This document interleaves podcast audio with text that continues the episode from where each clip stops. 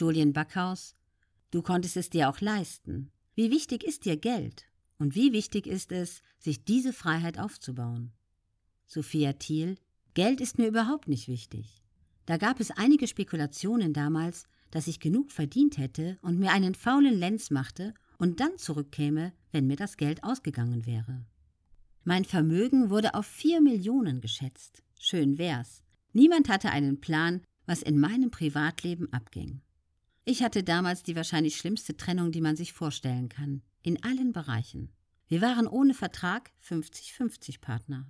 Ich hatte auch andere Partner. Im Endeffekt ist nicht viel von dem übrig geblieben, was da erwirtschaftet wurde. Geld war nie meine Hauptintention, überhaupt mit Fitness anzufangen. Ich wusste, was es für Frauen bedeutet, auf ihr Gewicht reduziert zu werden, und ich wollte nicht, dass irgendeine andere Frau diesen Schmerz erfuhr. Das war meine Hauptintention. Und ich dachte, ich hätte den universellen Schlüssel gefunden. Jetzt weiß ich, Fitness allein oder ein Körper macht nicht glücklich.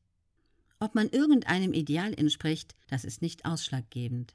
Das habe ich erst einmal für mich erkennen müssen, habe deshalb natürlich auch einige Glaubenssätze revidiert in dieser Auszeit und mich neu positioniert.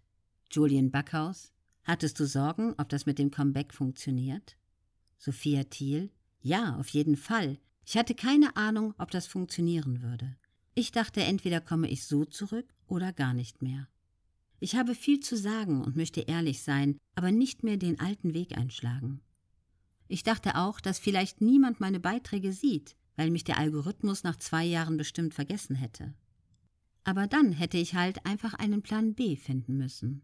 Gott sei Dank ist genau das Gegenteil eingetreten. Die Kommentare haben mich so bekräftigt, und ich finde es schön, dass da wirklich Interesse besteht.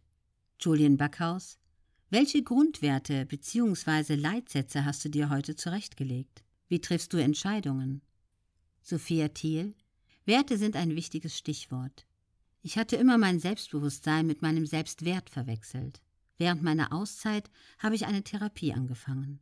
Da habe ich gelernt, was wirklich meine Werte sind und was mich bedingungslos wertvoll macht. Früher war das bei mir alles an Leistungen geknüpft. Jetzt sind das Werte wie Gesundheit, Liebe, Freunde, die ich brauche für mein mentales Wohlbefinden. Ich habe zwar keine Leitsätze, aber manchmal hole ich mich wieder zurück zu mir selbst. Mit so Sätzen wie gar nichts ist perfekt, denn der Perfektionismus hat mich ein Stück weit kaputt gemacht. Und so hole ich mich immer wieder zu einem sanfteren Umgang mit mir selbst zurück. Ich bin jetzt seit einem Jahr in Therapie und habe schon riesengroße Fortschritte gemacht. Das ist aber ein Prozess, Ab und zu merke ich, dass alte Denk- und Verhaltensmuster wieder hochkommen. Und da muss ich dann sehr stark aufpassen.